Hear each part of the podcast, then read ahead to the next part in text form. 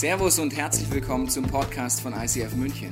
Wir wünschen dir in den nächsten Minuten eine spannende Begegnung mit Gott und dabei ganz viel Spaß.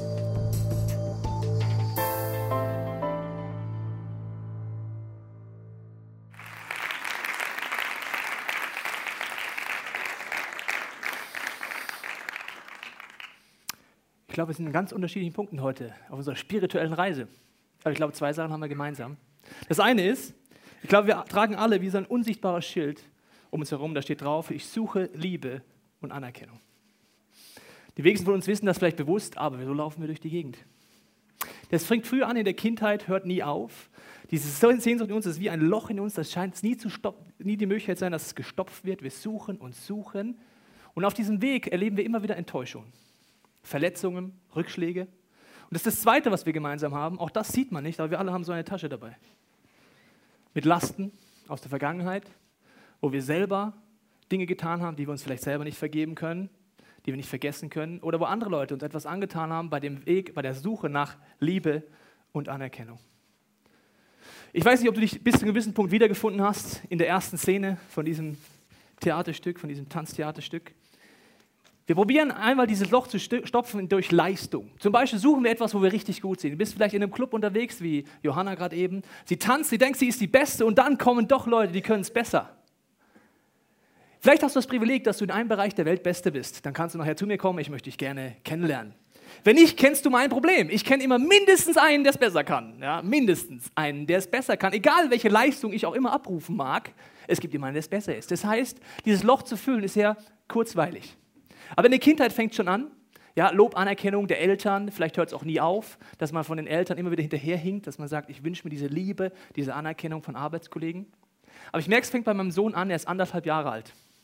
Mein Sohn, jeden Abend gleich Ritual, erst äh, wieder Bett fertig gemacht und dann gehen wir Zähne putzen mit seiner elektrischen Zahnbürste, weil Papa hat auch eine elektrische Zahnbürste und deswegen will er auch eine haben. Und dann putzen wir die Zähne und dann ist die Situation immer gleich. Er ist vorbei und dann steht er da, grinst und macht und schaut mich an. Was heißt das? Mensch, Papa, das war richtig gut, oder? Da müssen wir mal applaudieren, Lob und Anerkennung. Papa, mach mal was. Und du sagst, ja, Junge, also 1A, wie wir jetzt die Zähne geputzt haben, nicht geschrien, ich liebe dich, super. Das fängt klein an, aber es hört nie auf mit dieser Leistung. Auch zum Beispiel mit den Beauty Girls, die wir gerade hatten, ja, wo man dann durch Äußerlichkeiten dann probiert, ja, äh, einfach diese Liebe und diese Anerkennung zu bekommen wo man auch da merkt, diese Äußerlichkeiten sind Masken, die ich trage, vielleicht sogar so weit geht, andere runterzudrücken, damit ich mich besser fühle.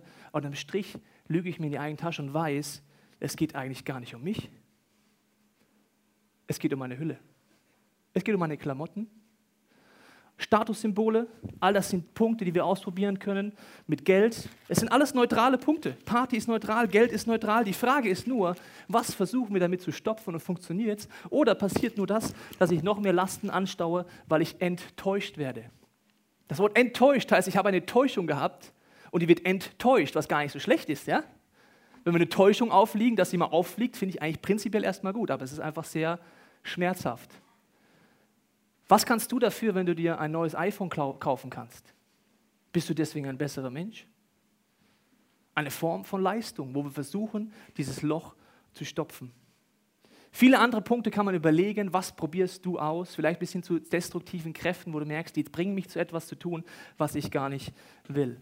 Oder die Liebe ist auch so etwas. Partnerschaft, Mr. Lover Lover, fand ich besonders gut, wie er vorgekommen ist. Ja. Mit Mr. Lover Lover versuchen einfach dieses Loch zu stopfen. Das kannst du probieren, aber wenn du schon ein bisschen älter bist und nicht gerade erst vier Jahre alt, wirst du schon ein paar Punkte erlebt haben, dass das gar nicht immer so funktioniert.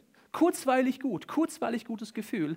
Und dann die Altlasten, die wir im Bereich Beziehungen, Verletzungen mit uns rumschleppen, sind schon gewaltig. Also wir stauen immer mehr an in unserer Tasche an Punkten, die wir erlebt haben.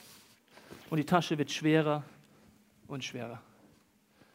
Ich bedanke mich an diesem Punkt bei unseren genialen Schauspielern und Tänzern. Ihr habt das genial gemacht.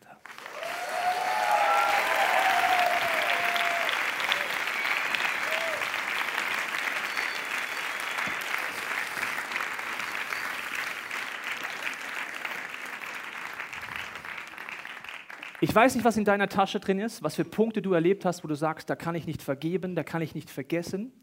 Oder wo du Dinge getan hast, wo du sagst, die kann ich mir selber nicht vergeben. Man sagt ja, ich bin nachtragend, hat man sagt mal so in Deutsch. Bremen, an diesem Bild siehst du gleich, was das bedeutet. Wenn du nachtragend bist, hast du die Last, nicht der andere.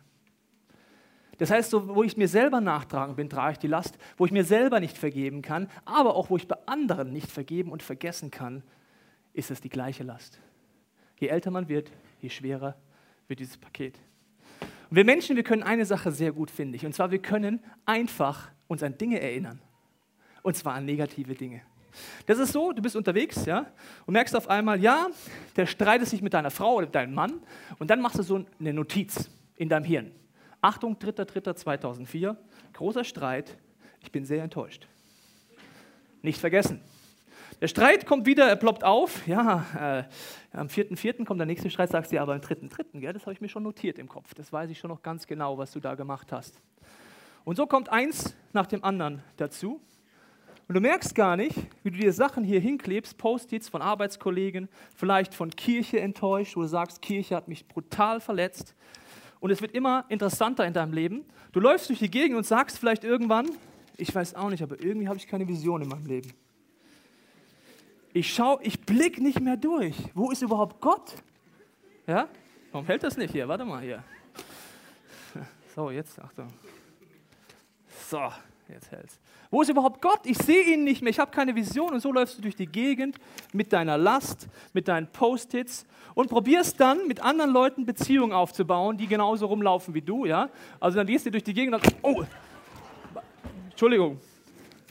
Ja? Das Problem ist, dass wir alle diese Post-its haben. Es sieht total bescheuert aus.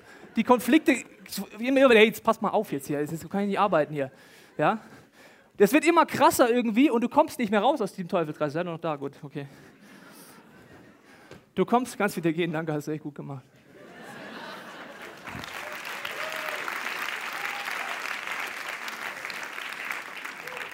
Viele von den Post-its, wenn es so sichtbar wäre, was ich dir gerade erzähle, wenn dieses Schild so sichtbar wäre, ja, dann wäre es uns absolut bewusst. Wenn diese Tasche zu jedem Zeitpunkt sichtbar wäre, dann wäre es uns auch bewusst. Und wenn diese Post-its uns bewusst wären, dann würde man nicht nur denken, das sieht nicht nur bescheuert aus, sondern so wirst du nie ein Leben führen, das zur Erfüllung führt. Nie. Nie.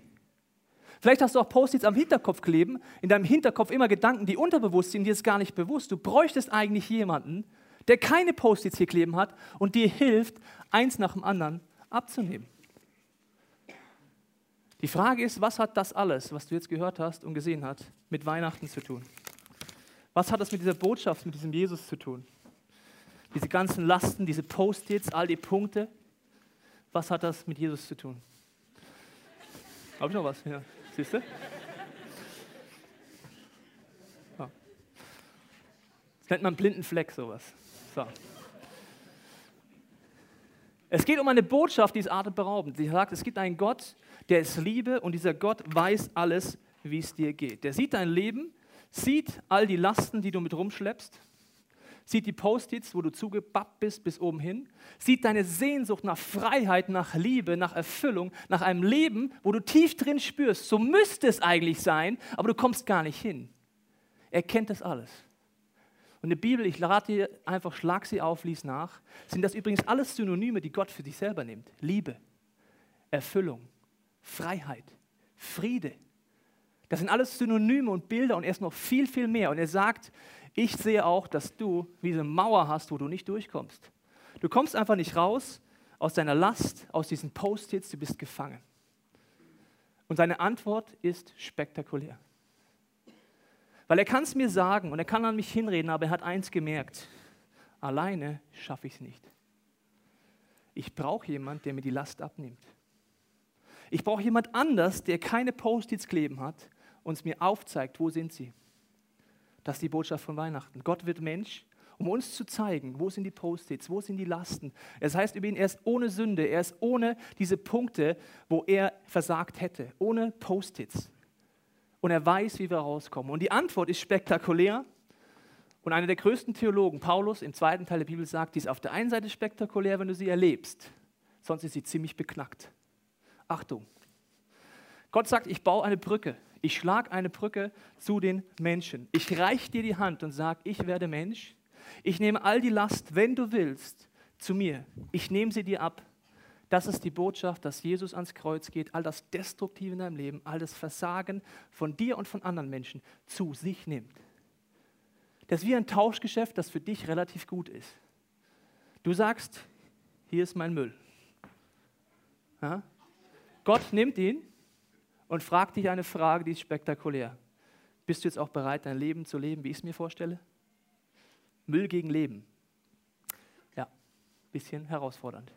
Ich lese dir ein paar Stellen vor, um das einfach genauer zu überlegen, wie geht das mit dem Kreuz, weil die Bibel verwendet, verschiedene Bilder. Einmal in Hebräer heißt es, denn mit diesem einen Opfer, also das, was Jesus am Kreuz macht, hat er alle, die sich von ihm heiligen lassen, also nur die, die es annehmen, völlig und für immer von ihrer Schuld befreit.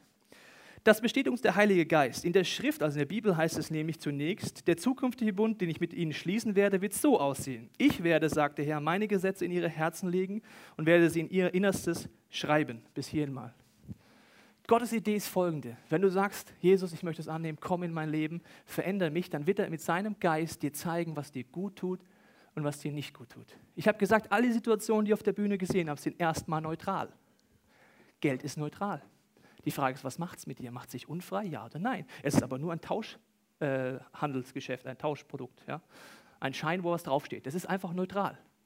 Und er sagt, wenn du mit mir anfängst zu leben, sagst, ich will deine Ideen raushängen, pflanzt etwas in dir ein, dass du schneller merkst, was ist destruktiv in deinem Leben und was führt zum Leben.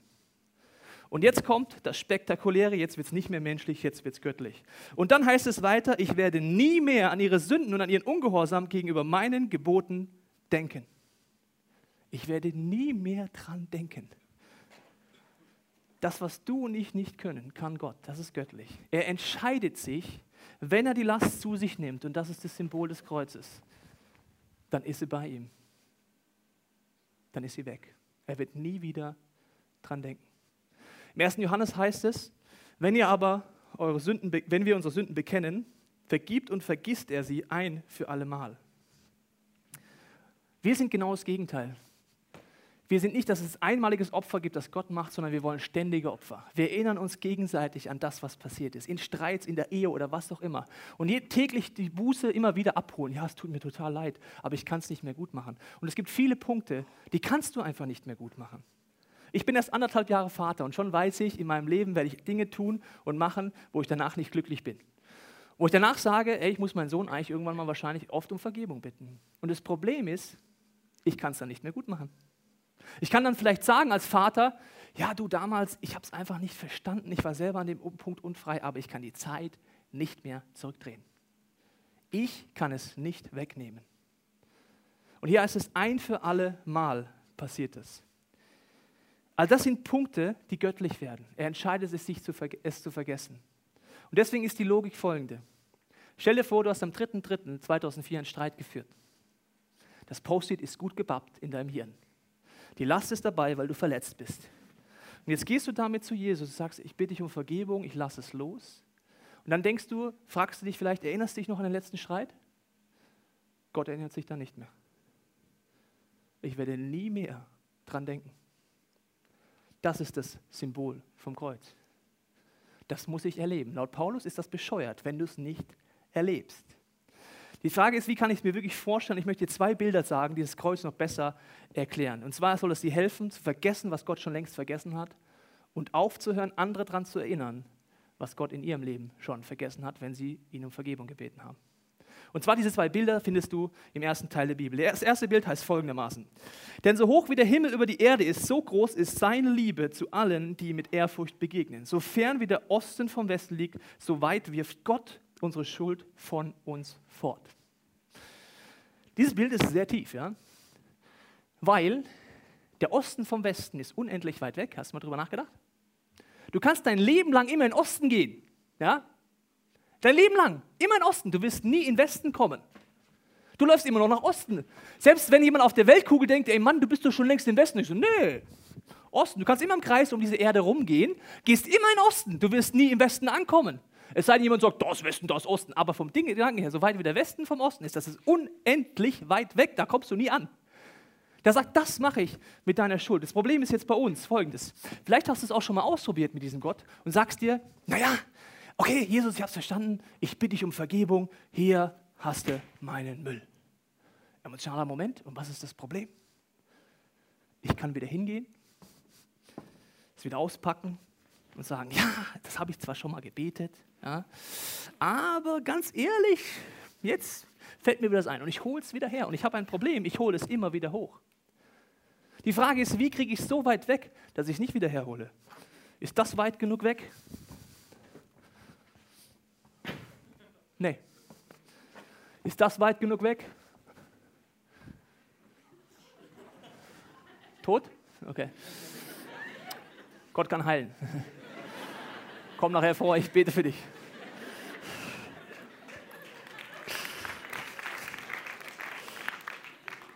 Das ist auch nicht weit genug weg. Ich kann da hochgehen und es wiederholen. Und jetzt redet Gott das zweite Bild, dass wir uns besser vorstellen können, welches Angebot er macht, das ich aber erleben muss. Und nicht wie als Christ, wo ich sage, ich gehe immer wieder zu diesem Gott, bitte um Vergebung, Entschuldigung, mach genau den gleichen Mist wieder, gehe wieder hin, sag Entschuldigung, mach genau den gleichen Mist wieder und gehe wieder hin, sag Entschuldigung und vergesse es nie. Das ist kein Wunder, das ist nicht göttlich, das ist ein Ritual und Religiosität. Er nimmt ein anderes Bild und da möchte ich mit reinnehmen, das zweite Bild, das uns das erklärt, um zu sagen, wo muss diese Tasche hin? Ja, ich komme gleich. Hallo. So. Ich kann es hier nochmal probieren, ja, nochmal schmeißen. Der Punkt ist klar, ich kann es immer wiederholen. Es ist nicht weit genug weg.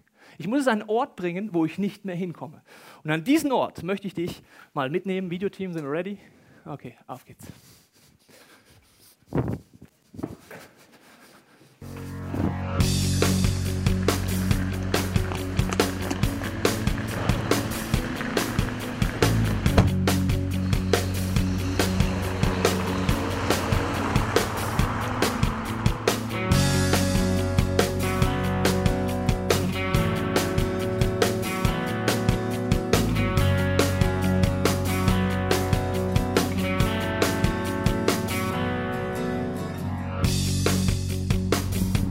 Dieses grundlegende Problem zu lösen von uns, dass wir die Dinge immer wieder hervorholen, sowohl in unserem eigenen Leben, wo wir uns Dinge nicht vergeben können, aber auch, wo wir anderen Menschen Dinge nachtragen, müssen wir unsere Lasten, müssen wir diese Tasche, die, uns, äh, die wir immer mitschleppen, an einen Ort bringen, wo wir es nicht mehr hervorholen können. Es ist ein göttlicher Ort, es ist äh, ein Symbol, was die Bibel verwendet und wir sind auf dem Weg zu diesem Ort, um zu schauen, wie kann das gehen, dass ich diese Last nicht mehr mit mir rumtrage, sondern wirklich bei Gott lassen kann.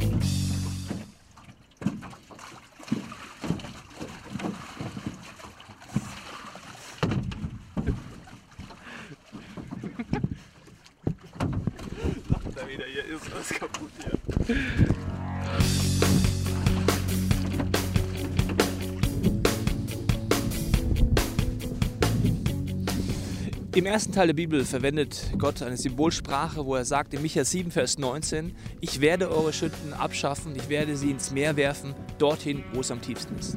Wir sind hier am Starnberger See, die tiefste Stelle vom Starnberger See ist 128 Meter. Die tiefste Stelle des Meeres ist über 11.000 Meter im Marianengraben. In diesem Marianengraben ist es so, dass äh, kein Mensch kann 11.000 Meter tief tauchen. Es ist unmöglich. Und selbst wenn man so tief kommt, es ist stockdunkel. Das heißt, wenn dort meine Schuld ist, wenn dort meine Lasten sind, wenn dort die Lasten sind, die ich mit mir rumtrage, meine Schuld und die Schuld von anderen, dann kann ich es nicht mehr sehen, ich kann es nicht mehr hervorholen. Und Gott macht dir heute dieses Angebot. Er sagt, wenn du möchtest, geh diesen aktiven Schritt und sag, Jesus, ich möchte es annehmen, dass du für mich am Kreuz gestorben bist. Ich möchte es annehmen, dass du mir die Schuld wegnimmst, dass ich neu anfangen kann. Ich werde jetzt gleich an dieser Stelle meine Last, meine Schuld, all diese Punkte symbolisch an der tiefsten Stelle des Starnberger Sees versenken. Die Band wird nach vorne kommen und ein Lied spielen. Und während dieses gesungenen Gebetes kannst du dir überlegen, ob du auch diesen Schritt heute gehen möchtest. Ob du sagen möchtest, Jesus, komm in mein Leben, vergib mir all das, wo ich Last mit mir rumtrage. Ich möchte nicht mehr nachtragend sein. Ich möchte neu anfangen und dieses Geschenk erleben.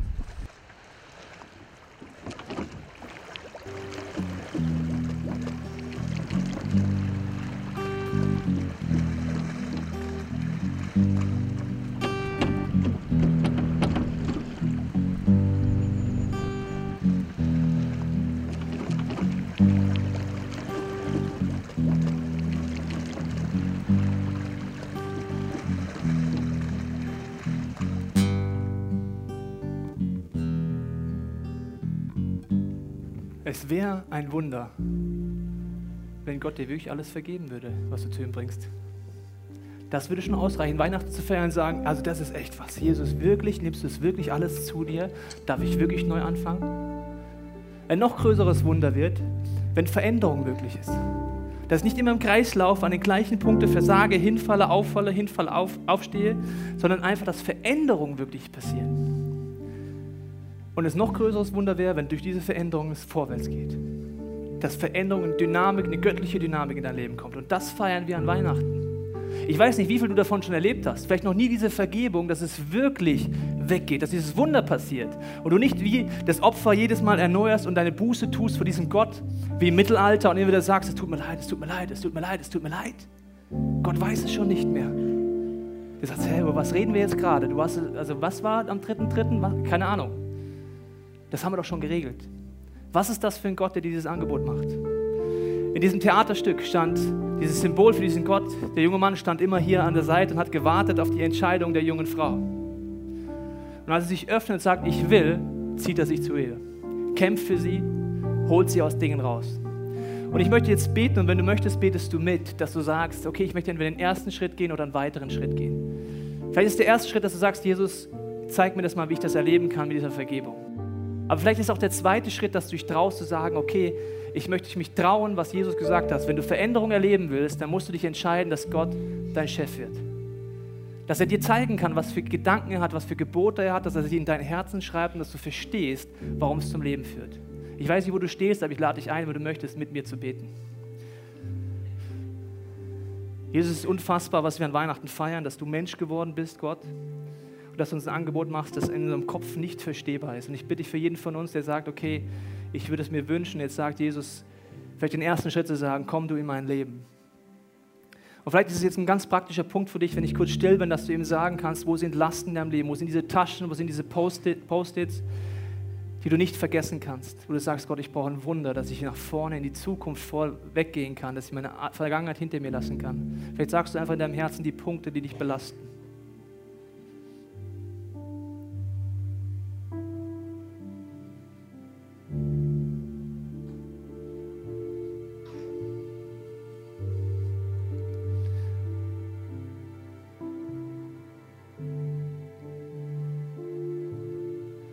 Jesus, ich bitte dich für alle hier im Raum, die sagen, sie sind lebendige Christen. Ich bitte dich für alle von uns, dass wir gerade in der Weihnachtszeit neu anfangen zu suchen und zu finden. Dass nicht nur Vergebung passiert, sondern Veränderung und es wirklich nach vorne geht durch deine Kraft. Und ich danke dir, dass wir jetzt in diesem nächsten gesungenen Gebet das ausdrücken können, dass du allein Gott bist. Und wenn du möchtest, nimmst du das zu deinem gesungenen Gebet, indem du Gott das ausdrückst, dass du sagst, okay, ich wünsche mir Gott, dass du mir zeigst, was sind deine Gedanken übers Leben? Wann führt es wirklich zum Leben und was zerstört mich? Ich lade dich ein, das zu deinem gesungenen Gebet zu machen. Wir hoffen, dass dir diese Predigt weitergeholfen hat. Wenn du Fragen hast, kannst du gerne an info at icf-moenchen.de mailen und weitere Informationen findest du auf unserer Homepage unter www.icf-moenchen.de.